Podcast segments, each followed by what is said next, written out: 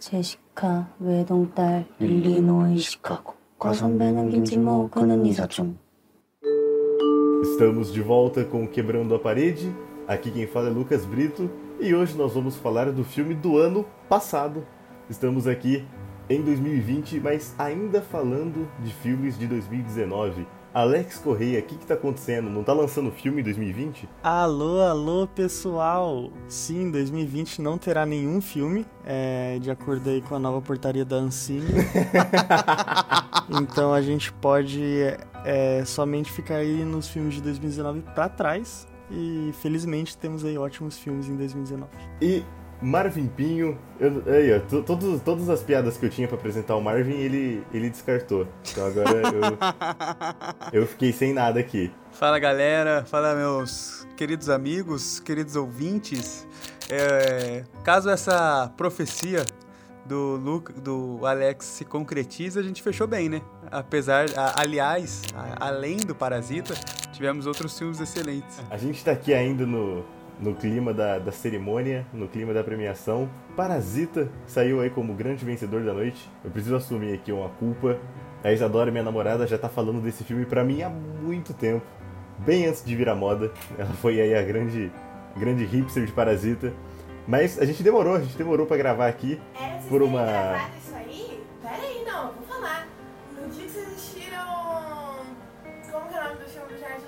Requiem for a Dream. O Alex ainda não tava nem no país dos colonos ainda, dos colonizadores. É verdade, hein? Porra. É, depois do Oscar, a gente foi lá no, no nosso Instagram e perguntou para vocês que filme vocês queriam que, que a gente falasse aqui. E não deu outra, cara. Parasita disparado. Então a gente tá aqui hoje para comentar um pouco por que, que esse filme é tão bom, por que, que ele foi tão premiado. A gente vai falar aqui para vocês todas as nossas impressões, tudo o que a gente achou.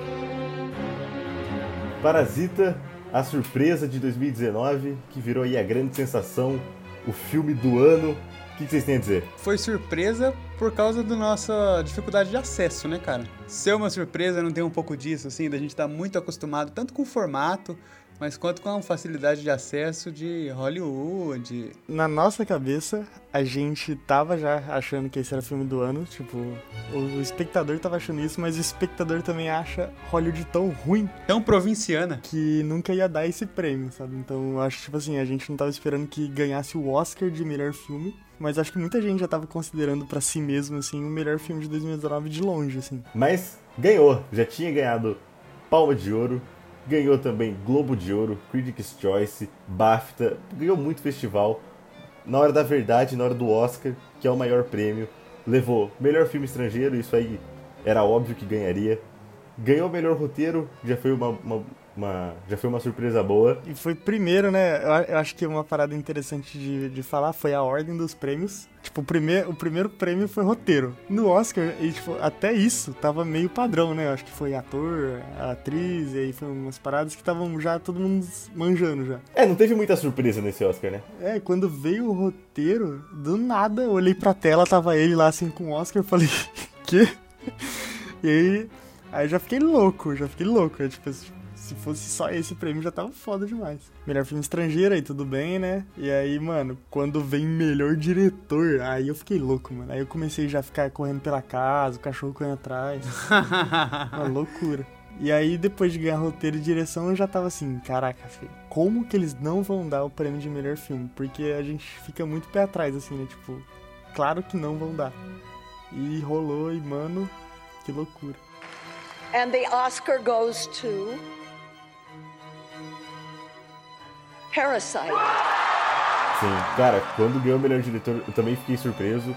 O, o Bong Joon-ho, ele já fez aí vários filmes, ele fez O Hospedeiro, fez Memórias de um Assassino, Expresso da Manhã, fez o Walked e ganhou pelo Parasita, com certeza aí a sua, sua obra-prima, seu melhor filme até aqui na, na carreira. E eu, cara, eu confesso que eu fiquei surpreso e eu fiquei também é, já na expectativa. Eu falei, bom, ganhou melhor roteiro, ganhou melhor direção, não vai ganhar melhor filme? Tá de sacanagem, né? Mas eu ainda tinha aí um pouquinho de, de receio de, sei lá, pintar um, um 1917, não sei, né? Ganhar algum filme assim para deixar aquele, aquele gostinho amargo. Mas no final deu tudo certo. Parasita ganhou o melhor filme. Foi o primeiro filme em língua estrangeira a, a levar aí a premiação máxima da noite do Oscar. Cara, é um prêmio muito importante, né? Eu sei que o, o Marvin ele não é muito fã do filme. Quê? Até quem não curte muito, até quem não gostou muito do filme, reconhece é, que merece e acho que fica aí um pouquinho feliz pela importância que, que esse prêmio representa. Senhor, senhor Marvin, primeiramente, tá maluco. Segundo Lucas, o senhor comentou aí de, de ser a masterpiece. Que isso é uma parada bem recorrente, assim, né? Tipo, os diretores sempre têm um tema que eles sempre vão abordando, o mesmo tema e tudo mais. É, e é bem interessante porque, porque se você for ver todos os outros filmes, todos falam, falam sobre esse tema, né? De, de, de classes sociais. Isso ainda é muito mais presente no, no Expresso da Manhã e tudo mais. Acho que é mais gráfico. E é um filme mais comercial também, né? Expresso da Manhã. É, muito mais americanizado, assim, né? Mas isso eu acho interessante de que isso é comum e é o passo a passo mesmo de você chegar lá, sabe? Tipo, continuar acreditando naquele, naquela, naquela história que você tem para contar. E, por outro lado, no mesmo Oscar temos a Masterpiece das Masterpieces, que é o irlandês, né? Que demorou 30 anos aí a mais pra, pra concretizar esse filme, né? E, e não levou um prêmio. Bom, em, mim, em minha defesa aí, depois dessa acusação de esquizofrenia e do comentário do Lucas e tudo, eu tô muito contente que a gente tá gravando esse programa, porque assim, eu não tô falando que eu não reconheço o valor do filme, mas eu não peguei a parada, tá ligado? Tipo, o ônibus passou e eu não entrei. E agora, tipo, eu entendo, eu sei do que vocês estão falando, era o melhor ônibus possível, mas. é tarde demais, eu acho. Mas Marvel, Marvel Pinho Campos, quantas vezes o senhor assistiu esse filme? Uma vez. Tá aí o seu erro, tá aí o seu erro. Porque, primeiramente, pau no cu de quem fala que entendeu esse filme da primeira vez. É impossível, não tem como. Porque quando o roteiro é bom, você não presta atenção na linguagem. E aí, mano, pra você entender o filme, você tem que entender essa porra toda aí. Não tem como você assistir uma vez, nem duas, e tipo assim. Ai, que filme maravilhoso. Você sai da primeira vez animado porque a história é boa. Mas pra você entender ali por que, que o filme em si é bom, não tem como você assistir uma vez e falar, tipo, meu Deus. Só se você for um gênio do- da linguagem cinematográfica. Mas daí você tá dando razão pro Christopher Nolan que fala que quanto mais você assiste é, Interestelar, melhor fica, cara. E ao contrário, né? Tira Interestelar. Porra. Enfim, ah, fala aí, Alex. Onde tá a genialidade desse filme? Ai, já? Não, calma aí. Mano, em tudo, velho. Não tem da presença do diretor, dele saber é, comandar toda, todas as os setores ali do cinema e tudo mais, tudo é muito bem feito tecnicamente. Tudo, o mínimo desse filme é ele ser muito bem feito, tipo, ele é tecnicamente perfeito. E aí, criativamente, algumas das áreas realmente me surpreenderam. Tem outras que eu não manjo muito pra conseguir notar. É, mas questões assim de direção é, é algo absurdo mesmo. De as escolhas que ele faz pra contar aquela história em diversas, em diversas camadas, em diversas línguas que todo mundo pode pegar e quem consegue pegar outras coisas só agrega e não, não é algo que é, é um, não é algo obrigatório de você saber pra você conseguir digerir o filme, sabe? Talvez o, o Marvin possa falar o ponto contrário disso, que ele não foi tão pego pelo filme, mas eu acho que é um filme muito acessível, sabe? É um filme de alto cinema, assim, de, de ser cinema puro, mas é muito acessível. Geralmente, quando, quando eu assisto um filme, eu gosto de ficar pensando no que, que aquele filme fez de melhor. Qual que é o, o ponto mais forte, o ponto máximo daquele filme, né? Às vezes é uma atuação, às vezes é um roteiro, às vezes é uma fotografia. E, cara, nesse filme é muito difícil escolher o que, que é melhor nesse filme, tipo, o que, que é tão bom nesse filme. Mas eu acho que acaba ficando com a direção mesmo, cara, porque ele, ele domina tudo. Ele faz, ele faz tudo muito bem, cara, desde o roteiro até a, a direção dos atores, a- as escolhas de planos, o design de produção desse filme é muito foda, a edição desse filme é muito foda, e tudo isso passa por ele, passa pela direção. A palavra final é dele, ele que e você vê, cara, que ele sabe muito bem o que ele tá fazendo, né? Ele sabe o que ele quer passar, ele sabe onde ele quer chegar, e isso é muito importante, ele dominar tudo ali muito bem pra entregar esse produto. Mas o que, que é ruim, Lucas, nesse filme? Conta pra mim. É, eu tô. Eu, eu tô querendo evitar falar perfeito aqui, mas. Então fala, meu amigo, se liberta. É perfeito, Alex. Então, exatamente.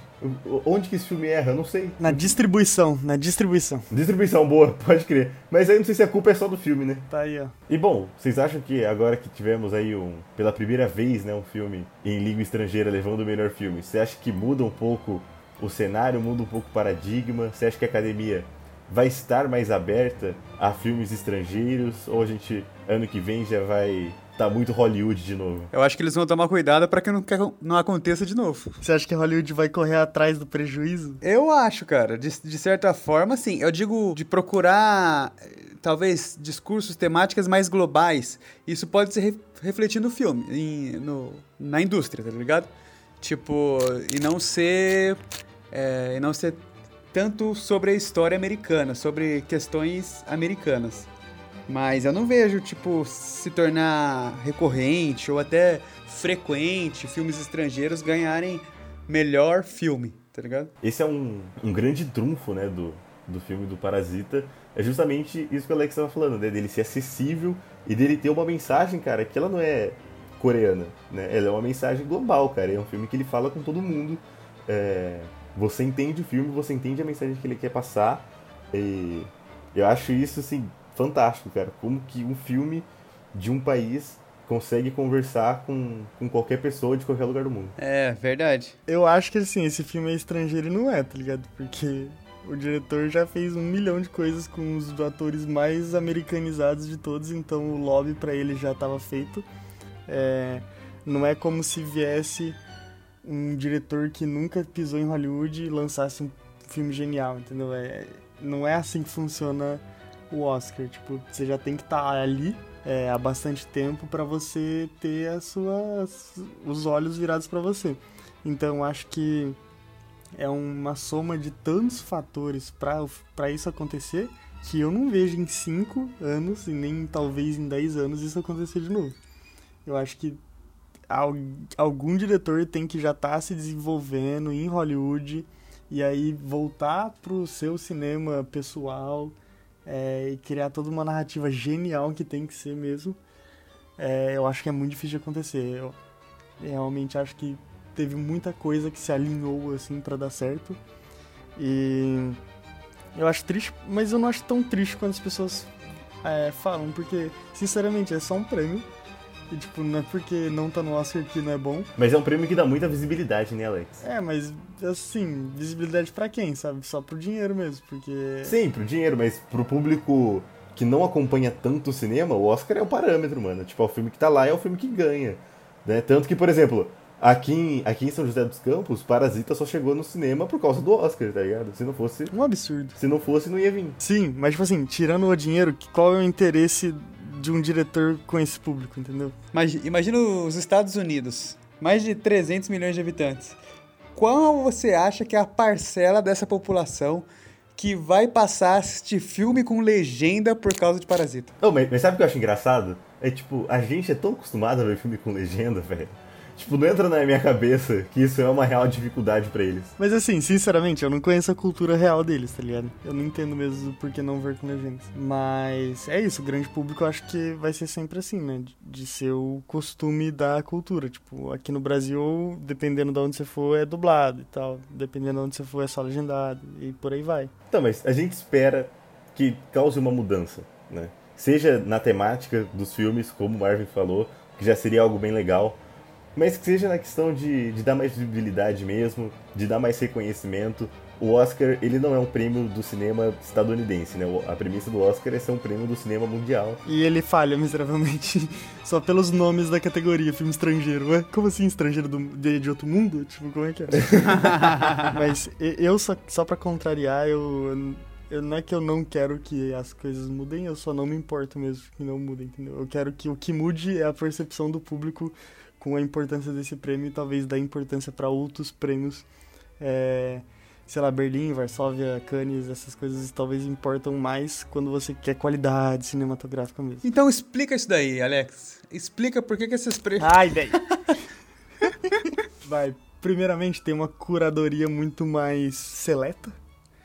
É, segundo, os filmes, a maioria dos filmes tem que estrear no festival, então já corta pela metade muito filme que não tá acreditando muito que vai levar, então isso acaba é, levando o nível. Por exemplo, para você concorrer à Palma de Ouro em Cannes, você tem que ser a, a primeira visibilidade em Cannes. Então imagina você produzir um filme que custou bilhões, bilhões, bilhões e falar pro investidor, calma aí, a gente vai soltar nesse prêmio aqui, tá? Tipo, não quando você quer e não quando é bom. Tipo, porque, sei lá, lançar Natal é a melhor coisa do mundo, entendeu? Pro investidor. Agora, lançar em um. E aí você escolhe um festival.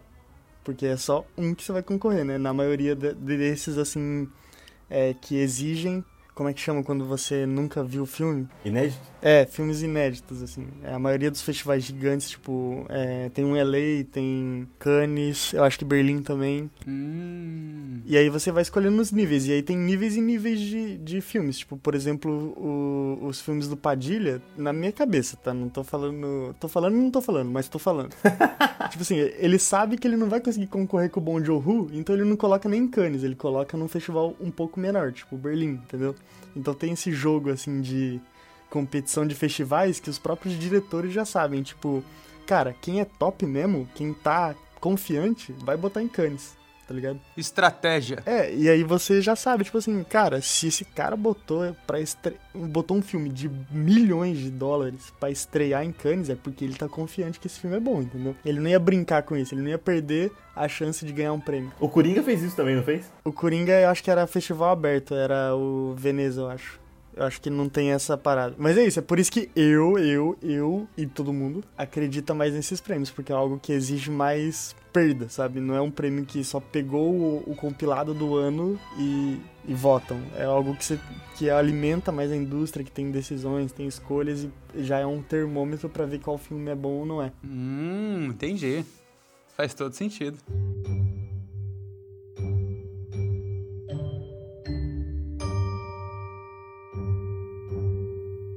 Então, acho que agora que a gente falou de prêmio, a gente pode falar do filme, né? Cara, vai ser difícil falar desse filme, hein? Pois é, até porque todo mundo já falou, né? Mas eu quero saber, Marvin Pinho, como é que foi a experiência para você de assistir esse filme? Acredito que você já tava com uma, com uma expectativa um pouco alta, né, por tudo que estavam falando. E como é que foi, cara? Você ficou desapontado? O que, que foi? Não, então, eu não, eu não fiquei desapontado. Eu gostei do filme, que tá parecendo, né, que, puxa, que eu odiei o filme, não é isso. Nazista!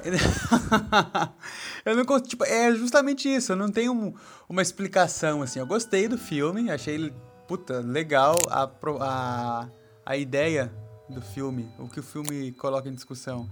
É super legal. Eu só não imaginava que ele concorreria, que seria um filme tão forte em questão de premiação. Mas, por exemplo, a- o lance da subjetividade, tipo, to- todo filme tem uma. é, toda linguagem é subjetiva, né? Mas nesse filme eu achei muito foda como trabalhou isso, sabe? Como, tipo, coloca algumas coisas que tem um significado pra uma pessoa e outro totalmente diferente pra outra, tá ligado? Isso no filme eu acho genial. Cara, eu também achei, inclusive tem uma cena muito específica que eu queria comentar com vocês. Atenção, spoiler! Spoiler, é, spoiler. Quebrando a parede tem spoiler, gente. Desculpa, é assim, é assim que funciona. Agora, daqui pra frente, pimba. Tem uma cena do filme que ela é muito foda e o final dela é perfeito. Quando eles estão na casa, curtindo lá o final de semana, que a família foi viajar, e, e aí eles estão bebendo e comendo, e deitados lá na sala de boa. E aí depois rola toda aquela tensão que eles estão voltando, né? Acho que por causa da chuva que deu, deu ruim lá na- no rolê que eles iam fazer. E aí eles ligam lá e falam, pô, tem como você fazer o prato tal, que o menino gosta pra cacete. E oito minutos a gente tá aí. É, se vira, maluco. Você nunca fez o prato, a gente tá chegando em oito minutos. E cara, aquilo já cria uma, uma tensão instantânea na cena. Você já fica assim, porra, oito minutos, velho. Como é que eles vão limpar toda essa bagunça? Como é que eles vão se esconder? O que, que eles vão fazer? E aí rola, tipo, toda aquela sequência. Acredito que é ali na. É na transição do, do segundo pro terceiro ato, né? E, porra, todo aquele desespero e tal, pra eles se esconderem. E naquele momento que você começa a criar um pouco de. Não diria ódio, mas assim. Você começa a ficar com um pouco de raiva, né? Com um pouco de um pouco de aversão mesmo à, à família rica, né? Algo que você não sentia antes. Tem até um diálogo ali que, que eles falam, ah, eles são, eles são ricos eles são gente boas e tal, eles são generosos, né? enfim. Mas a partir daquele momento, cara, o tom começa a mudar, você começa a ver que, que eles são um pouquinho um pouquinho snobs e tal, que né, eles comentam do, do cheiro, do metrô e etc. E cara, e a, a conclusão dessa cena a cereja do bolo é eles voltando para casa depois e, e, tem a chuva e cara, e é só descida, né? É, a casa fica num, num lugar mais alto da cidade, né? E eles vão voltando, é só escada, é só rampa, eles só vão descendo e a chuva, cara, eu tenho um probleminha assim às vezes com chuva em filme que é meio gratuita, né? A chuva ela só entra ali às vezes para dar um drama a mais. Mas nessa cena, velho, puta merda. A, a, a chuva ela é fundamental para criar o drama dessa cena. Porque a chuva vai levando eles juntos para baixo, assim, como se fosse esgoto mesmo. E quando chega lá na, na, casa deles, naquele, naquele porão que eles moram ali, que tá abaixo do nível da rua, e você vê que inundou tudo e transbordou, e estourou e é esgoto mesmo para todo lado. Aí a menina chega lá no, no, vaso e é bizarro, cara, saindo um líquido preto assim. Você fala, caralho, velho, o que tá acontecendo? Puta, cara, é, essa cena é como se fosse, cara, uma erupção ali de tudo, sabe? Tipo, é, é os sentimentos ali que eles não, não estão aguentando mais segurar, não estão aguentando mais passar por aquilo. E tudo transbordou, tudo inundou ali. E tem a, a inundação também. Cara, putz, essa cena eu acho muito foda. E, aí, e depois dali o filme é só tragédia, né? Depois dali você fala, mano, não tem como esse filme continuar, tipo, normal, entre aspas, né? Não que ele estivesse muito normal antes, mas a partir dali você pensa, porra, esse filme agora vai desandar, algo muito sério, algo muito grave vai acontecer a partir daqui. Aí é umas pitadas, pitadas de direção aí que a gente acaba pegando, sabe, Lucas? Depois aí da terceira vez que você assiste o mesmo filme. Uma coisa que eu acho, uma, uma das genialidades desse filme é de como ele brinca com os clichês. Tipo, qual é o maior clichê do que alguém está fazendo algo numa casa que não é dela e aí liga o pai, tá ligado? Tipo, o jovem dando uma festa, aí liga o pai e fala que tá voltando, sabe? Tipo, clichê. Mean Girls. Aí, mas isso ele usa para dar uma tensão numa cena que já estava tensa pelo fato da governante ter voltado e tal. Já estava todo construído um, um, um, padrão de tensão e ele usa esse clichê não como um plot principal, não como o gatilho pro problema, que aí sim seria um clichê, mas um gatilho para você ficar doido, entendeu? Sim, só acrescentando, Alex, é, a gente já tem uma tensão porque a gente sabe que eles fazem, que eles são, que eles são a mesma família, mas os ricos não sabem, né? Que eles são todos da mesma família. Então você já tem uma tensão construída ali no filme para isso, né? Tipo, pô, caralho, tipo, será que em algum momento eles vão descobrir, né? Até onde eles vão levar isso e tal, isso é muito foda. E outro detalhe é que né, é nessa cena mesmo que eles que eles se escondem embaixo, né? E, e os pais acabam dormindo na sala. Então, e aí é toda essa relação. Tem do, duas coisas assim que dá para entender dessa, dessa cena que é muito legal. Que uma é mais rápida, né? Que é a questão da chuva de como que as classes sociais lidam com a chuva. Enquanto tá chovendo e uma tá, a criança tá brincando na chuva, a chuva tá destruindo a família de todo mundo, né? Então tem essa questão da chuva. E uma questão que eu acho muito mais foda ainda é de como ele lida com os ricos nunca olharem para baixo. Tipo, a gente re realmente fica muito tenso de caralho, como que os caras não tá olhando ali, tá ligado? Tipo, como? Mas daí você tem essa construção, porque quando o, o nosso principal, que eu sempre esqueço o nome, ele vai esconder no quarto da mocinha, ele esconde embaixo da cama. E ele não é descoberto também, porque os ricos não olham para baixo. E aí quando a galera vai se esconder dos ricos, é sempre abaixo, entendeu? Eles se põem abaixo para os ricos nem olharem para eles. Então... Tem o diálogo também depois que quando eles estão no carro, né, que ela fala, ah, a chuva foi uma benção e tal, e o cara tá com aquele rosto puto da vida. Sim.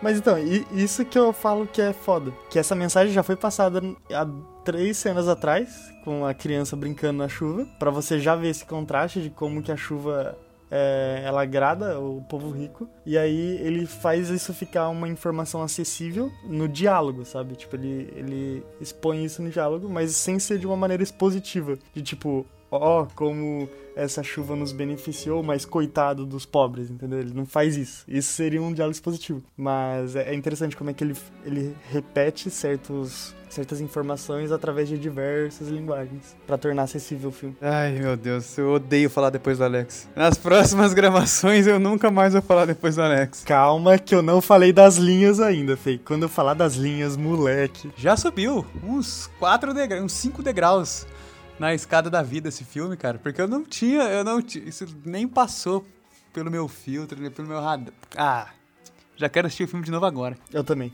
A mensagem principal do filme é essa, né? é o capitalismo, essa segregação, o preconceito, e você vê como que isso vai aos poucos, né, transformando é, os personagens. E esse filme, ele tem um, um, a mensagem dele é um pouco homodeus. Os valores da família rica tá totalmente, estão totalmente ligados ao dinheiro. É a casa construída pelo arquiteto foda. Isso, exatamente. Todas, a, todas as alegrias deles giram em forma do dinheiro e como com o dinheiro eles conseguem fazer bem para eles e para e, e, tipo, os outros, né? Para as pessoas que eles estão contratando e tudo. Enquanto para para outra família é completamente o contrário. O dinheiro é o problema, saca? Tipo, eles eles colocam em xeque os nossos valores pelo dinheiro, porque eles precisam, né? Pela situação que eles vivem. Mas daí, por exemplo, depois dessa cena da chuva, dá uma virada, sabe? De. Puta, o cara tá cansado de passar por isso, tá ligado? O cara tá cansado de ter merda na casa dele toda vez que chove. Pô, o cara tá cansado, sei lá, do bêbado mijando. O cara tá cansado do, do caminhão que passa e literalmente, né? detetiza eles, né? Como se eles realmente fossem vermes, parasitas, insetos. Isso, cara. Nossa, isso daí tem, tem uma questão também. É dessa cena específica da detetização. Você pode ver que todo mundo começa a tossir, menos o pai. E aí você já começa a entender que, tá, ele é o cara que tá disposto mesmo a aceitar tudo, tá ligado? De, de só abaixar a cabeça e, e ficar ouvindo que é várias coisas que ele que ele escuta, né, no carro, ele ouvindo, e ele, quando ele tá embaixo lá, ele fica escutando, escutando, escutando, e ele é o personagem que acaba quebrando, né, que ele escuta tanto, ele engole tanto aquela fumaça, né, sem falar nada, enquanto os outros ali estão sempre tossindo e, né, se reagindo. Ele sempre fica segurando, segurando, segurando e até o final do filme que ele vai lá e mata o cara. Um outro exemplo é a cena que eles têm aquele subemprego de montar a caixa de pizza. E aí eles montam algumas erradas e tal, e a moça fala que não, não vai pagar o, o valor completo, e a mãe sai, reclama e briga, né? Reivindica, reivindica o, o direito dela, e o pai não. O pai ele não. ele tá sereno e tal aceitando essa, essa, essa condição. Eu não sei se, se todo mundo fica com essa. tem essa impressão que eu tive quando eu vi o filme, mas um querer colocar o outro no esquema, eu achei muito foda. Tipo, o cara colocar a irmã e depois a mãe e depois o pai. E, e tem aquela cena do diploma que ela é muito simbólica para mim, na, justamente nessa questão de valores que a gente tá falando, que, que, ele fala assim: ah, eu não tô enganando, eu não tô roubando, eu vou conseguir esse diploma. É, é o plano dele. Só tô adiantando, né? Não, e outra, Desde a primeira cena, eles já estão dando um golpe ali para roubar o Wi-Fi. É totalmente uma discussão de valores, tá ligado? Os caras estão trabalhando com o que eles têm e é isso aí. E o que se revela numa. Isso, mano, esse filme é muito genial, vai tomar no cu. E aí, por causa dessa informação, teoricamente, se você for, tipo, sei lá, ler a estrutura, quando você tem essa informação antes, e aí no final do filme, teoricamente, né, ele fica rico e compra a casa, né? Teoricamente. Até você ver o que aconteceu depois, você, é isso que você tá vendo. E por causa de você tá vendo isso e, e ter ouvido isso antes, você acredita nessa história inconscientemente, entendeu? Já que ele falou antes que ele só tava adiantando, agora ele conquistou e é isso, fechou então, fechou o ciclo dessa micronarrativa. Ele falou antes que ia conseguir, agora ele conseguiu. E aí na virada, ele. Foda-se. Nada é como se querem e foda-se. E eu não tava gostando desse final. Tava achando muito final feliz, tá ligado? E aí quando você vê o que realmente acontece, né? O tipo que realmente vai acontecer. Putz, aí eu acho foda. Eu acho que a, a mensagem ela é ela é completa. Mas é isso que eu acho que é diferente de um filme bonzinho e um filme genial, entendeu? De que, ah, eu vou botar uma coisa aqui só pra criar uma expectativa e quebrar ela. Tipo, não, ele, ele realmente construiu isso com um diálogozinho ali no meio do filme. Ele construiu essa possibilidade que ele já vai quebrar na próxima, entendeu? Ele não só faz uma linha de narrativa para fora, só pra quebrar com o público, assim, tipo, ele não, ele constrói realmente essa quebra lá de trás. Completando o que o, o, que o Marvin tava falando, esse é um dos, dos momentos mais divertidos no filme, é quando eles vão treinando pra entrar na casa, né? O, o menino ele consegue a indicação do amigo dele para dar aula de inglês e tal. E aí ele vê a brecha ali para colocar a irmã dele. E aí ele faz um treinamento ali com ela para colocar ela e tal. Tem até aquela cena que que ela ensaia o discurso dela, né, o personagem dela antes de entrar na casa. E aí depois, quando é para colocar o pai, eles vão lá na, na, concessionária, testam o carro antes, né, para depois ele, ele saber o que ele tá fazendo quando ele for dirigir. Putz, isso, isso eu achei, eu achei muito foda, é, é muito divertido de acompanhar. E outra mentira, né, vamos dizer assim, é porque esse é um filme ele é muito de, de diferentes narrativas, né, e de como que, que você enxerga e como que você vai, vai se vendendo, né. Eu gosto das, das enganações que a família rica vai fazendo pra ela mesma, sabe? Tipo, de acreditar que o, que o menino lá mais novo, o caçula, é um puta gênio artista, tá ligado? E, tipo, co como eles gostam de acreditar nisso, como eles gostam de comprar essa mentira. A gente, como ser humano, já tem a tendência de ver tudo, tipo, do melhor ponto de vista possível pra gente, né? E daí, quando ainda oferece, quando falam pra você assim, ó, ele é especial, sabe? Nossa, com certeza, com certeza. Tipo, a soberba exala. E ainda falando desse contraste que o filme faz entre a família rica e a família pobre, o filme ele usa muito os sets, os cenários ali e a fotografia para fazer isso, né? Quando eles estão lá na, na casa que eles moram e tal, porão, aquele subsolo, que cara, tá tipo assim, exatamente tipo abaixo da rua, sabe? Eles estão abaixo da rua. Eles estão o tempo todo olhando tipo para cima, sabe?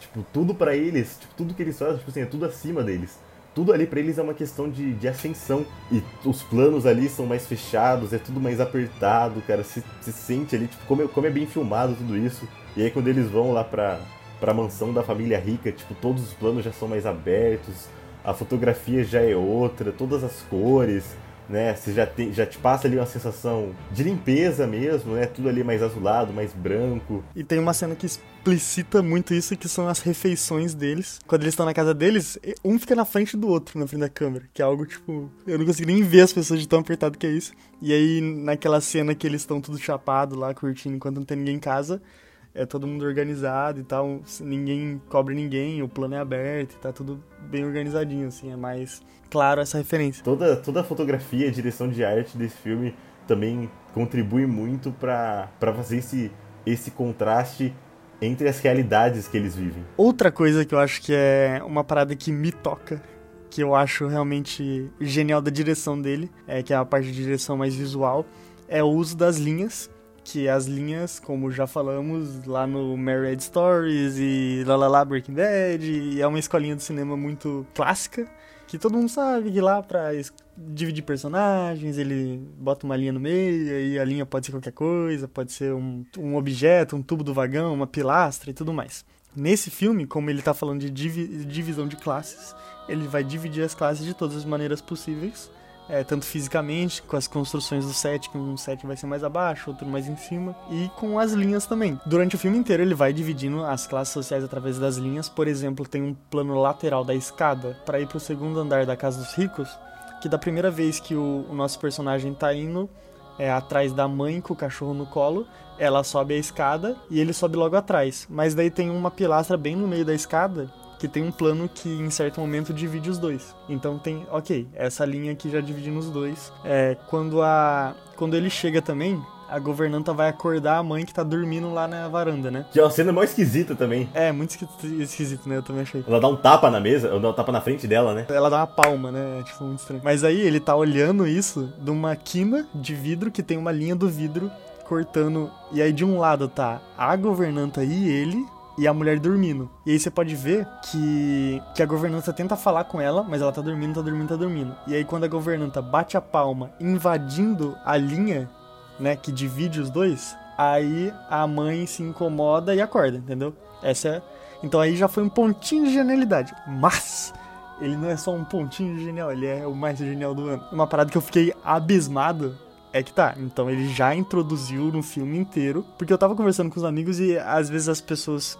As pessoas, como se eu fosse não pessoas. Ficam me perguntando, tipo assim, mano, mas será que ele quis dizer isso mesmo? Mas, tipo assim, quando é uma escolinha de cinema, todo mundo que tá estudando um pouco disso sabe, e quando ele já coloca isso várias vezes no filme, então fica teoricamente claro que ele tá usando essa, esse, essa linguagem, né, das linhas. Porque ele colocou isso já várias vezes no filme pra usar de forma genial para mim no final do terceiro ato, que é quando tá rolando a festa, e aí o nosso principal tá no andar de cima, no quarto da menina, certo? Olhando para baixo, é, vendo a festa e tal, e daí ela começa a ter um diálogo com ele, daí ele pergunta se pergunta para ela se essa é a vida que se ela se ele se vê naquela vida, né, se ele consegue ser rico e tudo mais, né, ele fica em, em conflito com ele mesmo em qual vida que ele quer levar, se ele é pobre mesmo na raiz ou se ele consegue ser rico. Então, ok, ele tá em conflito com ele mesmo. Daí qual que é o plano que o diretor faz?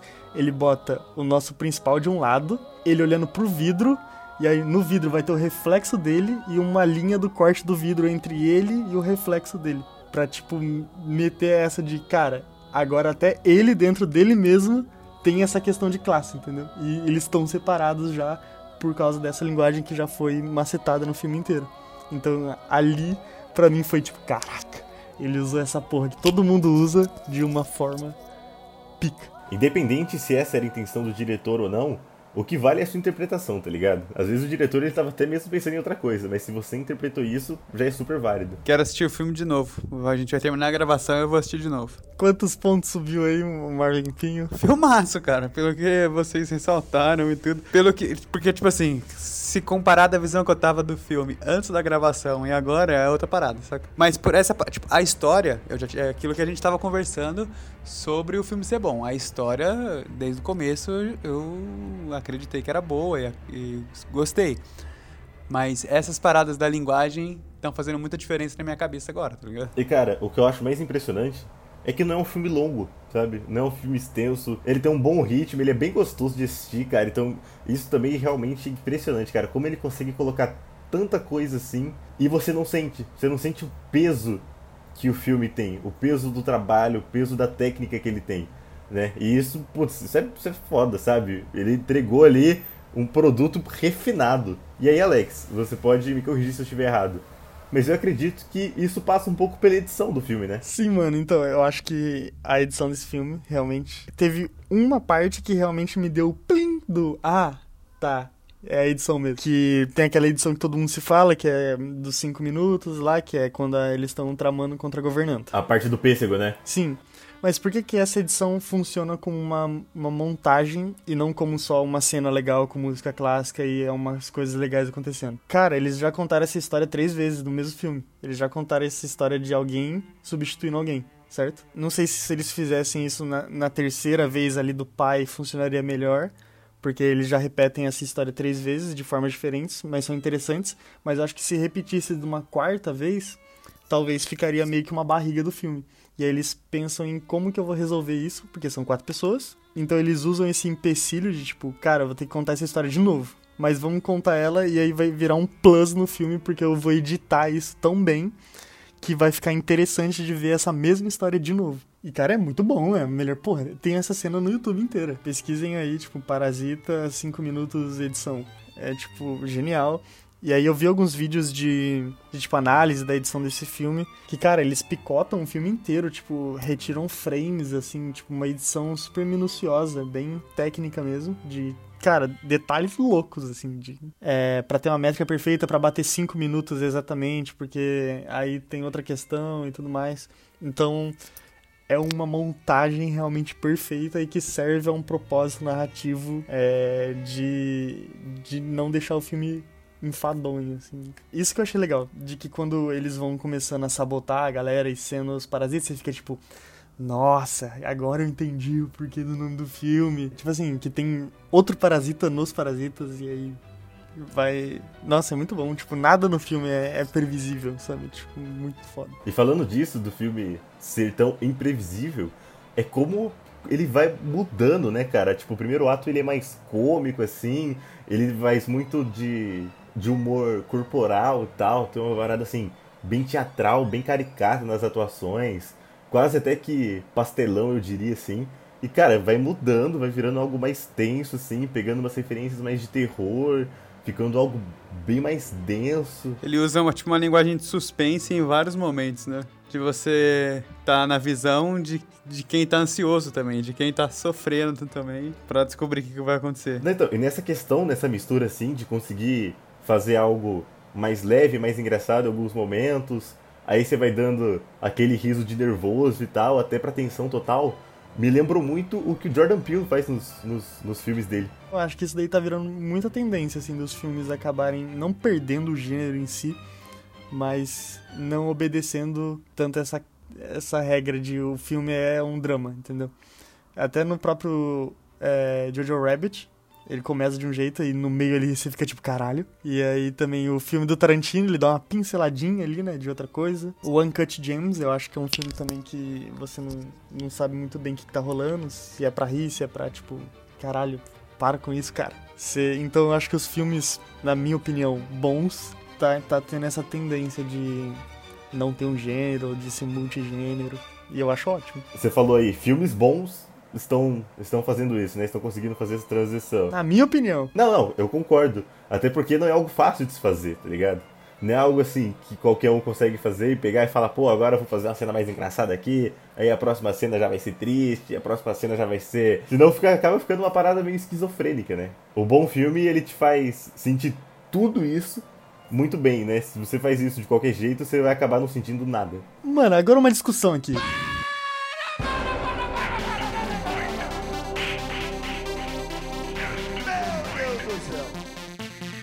Cara, o bom filme. Agora, nossa, eu pensei nisso agora. Posso estar falando uma merda.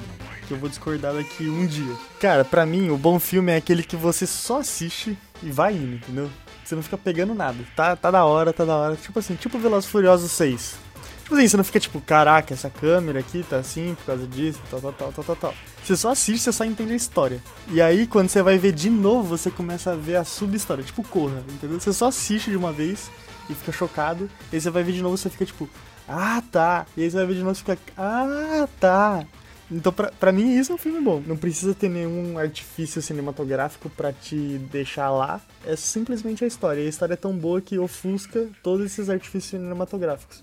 E aí, da segunda, terceira vez que você for ver, que aí sim a linguagem e todos os artifícios cinematográficos vão é, compor e deixar esse filme ainda mais rico. Mas é por isso que eu ainda defendo a tese de que filme bom só é bom depois que você assiste várias vezes. Pra, é bom mesmo, então você tem que ver várias vezes pra sacar que ele é bom mesmo. Eu concordo com você, vamos lá, eu vou desenvolvendo o meu argumento, aí você vê se eu tô concordando ou não. Qual que é, qual que é a, a questão? Você pegar, tipo, o público geral, a galera não, não vai pro cinema assim, essa direção de fotografia tá maravilhosa, olha, meia hora de filme e esse foco de luz tá me chamando, tá ligado? Tipo, a galera vai pela história, saca? Sem, sem levar muito em consideração é, os artifícios cinematográficos. Mas você, por exemplo, quando você assiste o filme a primeira vez, você já repara nessas coisas, em algumas coisas. Então, é essa é a questão. Se, se da primeira vez eu já tô reparando, é porque a história é ruim. A história não tá me entretendo o suficiente e eu tenho que prestar atenção em outras coisas pra ficar entretido, entendeu? Tipo, eu vou dar um, um exemplo mais prático. Tipo, Cidade de Deus. Um filmaço, uma puta história, beleza. Aí você assistiu o filme, o filme é foda. Aí quando você assiste uma segunda vez, você. Caraca, olha só, os caras mostraram isso. Isso aqui já tava aqui. aham. É, exatamente, o filme é amarradinho, não sei o quê. Quando você assiste uma terceira, você fa- fala assim: caraca, olha, o filme te mostra várias possibilidades, mostra por que as pessoas entram pro crime, tá ligado? Um é por vingança, o outro é por falta de opção.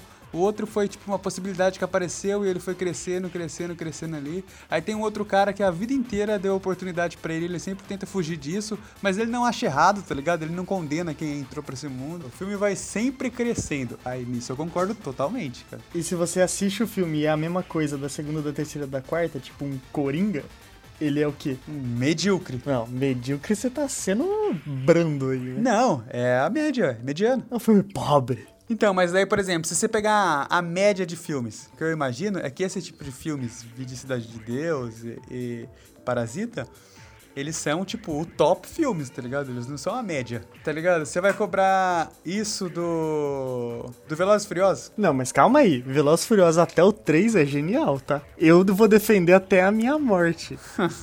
então, cobrar ou não cobrar? Lucas Brito, você acha que deve ou não cobrar? Não, é, você precisa de filme ruim pra saber que o outro filme é bom, tá ligado? Se você só tem um filme bom, mano, você não vai saber apreciar quando você tiver um filme bom. Isso vale pra tudo, tipo, pra comida, pra música, tá ligado? Você tem que ter o ruim pra você saber o que é bom, você, você tem que ter essa comparação. Exatamente. É muito importante que a gente tenha filmes fodas, assim, filmes top, como é Parasita, como é o próprio Era Uma Vez em Hollywood. São filmes que são fora da curva, são filmes que fazem algo a mais e que o Alex falou, que eles oferecem uma experiência diferente, que eles oferecem um algo a mais a cada vez que você assiste. Isso é foda, isso é ótimo. Mas ao mesmo tempo, eu sei que é importante a gente ter filmes, sei lá, tipo um vai que cola, tá ligado? E olha só, eu tô até usando aqui um exemplo de um filme que eu nem assisti, tá? Porque você tem um público que ele só vai curtir esse tipo de filme, tá ligado? Você tem um público que se você mostrar pra ele um parasita, ele não vai gostar, mano. Tipo, ele, ele vai dormir no meio, vai, sei lá, tipo, mexer no celular, enfim. E você não tem que excluir o cinema da vida dessa pessoa, tá ligado? Só porque ela não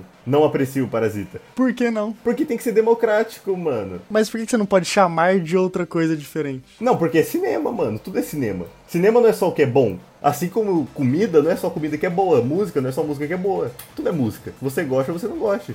Sendo bom não sendo bom. Tem coisa, tipo, tem coisa que é um PF tem coisa que é, tipo assim, gastronomia, tá ligado? Tem, tipo, alta costura. E não tem alto cinema, entendeu? É, tipo, tudo cinema mesmo. Eu acho que assim, a gente sabe dividir, tá ligado? A gente sabe qual que é o propósito de cada filme.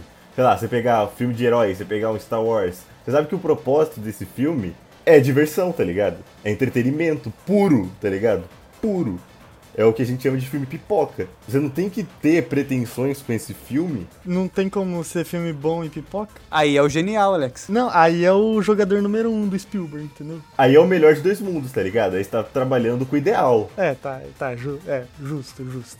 Mas então, é isso que eu tô falando. Por que que aí esse seria, entre aspas, a ralé do cinema, tipo assim, como eu eu defino coisas que são e não são cinema, você define que tudo é cinema. Pra mim, entre os que são esses filmes que têm a proposta de ser puro, puro é, entretenimento, mas com qualidade, pra mim seria a base assim do cinema, entendeu? Cinema de povão é algo Pra entretenimento, com foco de entreter e não de passar mensagens, mas com a qualidade cinematográfica, entendeu? E, é, e aí eu chamo de cinema mesmo. Agora, chamar tudo de cinema, eu acho que acaba perdendo a qualidade do termo? Eu acho que aí Você acha que acaba banalizando? se as pessoas acharem que isso é cinema, tem gente que não vai querer acessar o cinema, entre aspas, by Alex, de verdade, entendeu? Tipo, ah, isso aqui é cinema? Tá bom. Então eu já sei que o Scorsese e isso aqui é a mesma coisa, porque é tudo cinema. Eu entendo. Mas ao mesmo tempo eu fico preocupado de, ao você separar isso é cinema e isso não é cinema, você acaba elitizando um pouco o debate, tá ligado? Você fala assim, ah não,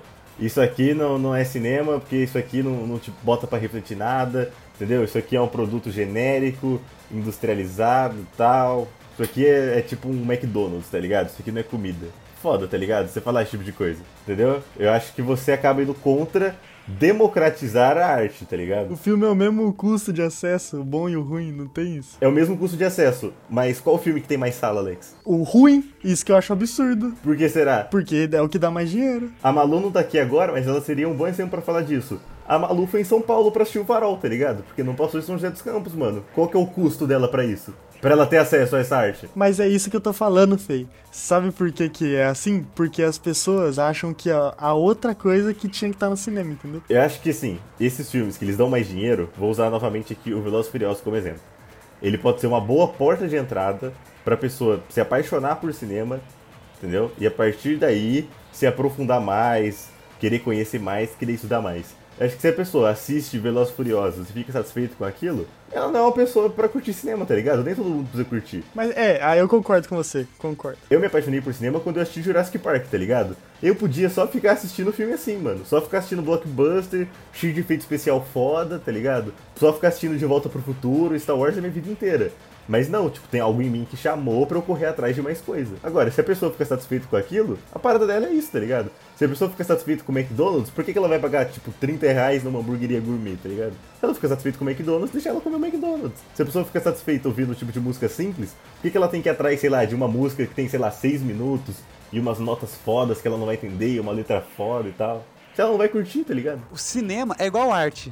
Ah, os o cara que fala que, tipo assim, ah, pichação não é arte. Mano, você não sacou o que que é arte. A arte é expressão, sacou? Então, se o cara. A forma com que ele se expressou é arte. O cinema é a mesma coisa.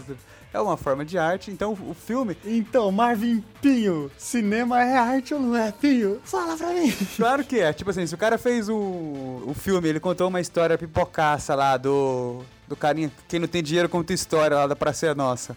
Ou o irlandês, Internet o filme, de Rafinha Bastos. internet o filme, ou o irlandês, eu acho que os dois são cinema, tá ligado? Porque o- o- é a, a forma com que se faz. O, o, o, o como que fala? O ofício, o artifício. Isso faz ser cinema. Tem espaço pra você gostar de tudo, tá ligado? Você pode gostar de Vingadores e de Parasita, entendeu? Tipo, não é porque um é bom que o outro é uma merda, tá ligado? Cada um com seu propósito. Mas eu acho que não devia chamar assim mesmo.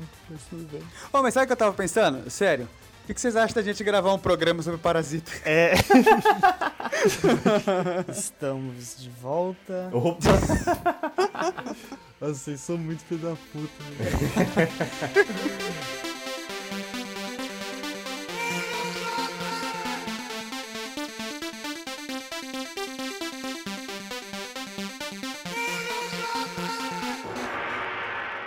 Bom, é isso. Com essa discussão espontânea, que não estava na pauta, não estava planejada, mas, enfim, a gente não podia deixar passar de exaltar aqui o trabalho maravilhoso que é Parasita. Todo mundo já falou, a gente quis falar também. Se você não viu esse filme ainda, corre pra assistir. Vale muito a pena. Me manda uma DM que eu fiz um link de WeTransfer especialzinho pra quem quiser. A gente não apoia a pirataria de jeito nenhum aqui nesse podcast, viu? Polícia Federal aí, eu não sei. Ah, não, o WeTransfer pra minhas fotos que eu fiz, não é nada de filme não, gente. Ah, tá. Ufa, que susto, Alex. Caralho, que susto. Caramba. Achei que você tava falando de outra coisa. Obrigado a você que veio aqui ouvir mais um pouquinho sobre Parasita, que quis ouvir a gente também, ouviu aí o Quebrando a Parede. Muito obrigado mesmo, de coração.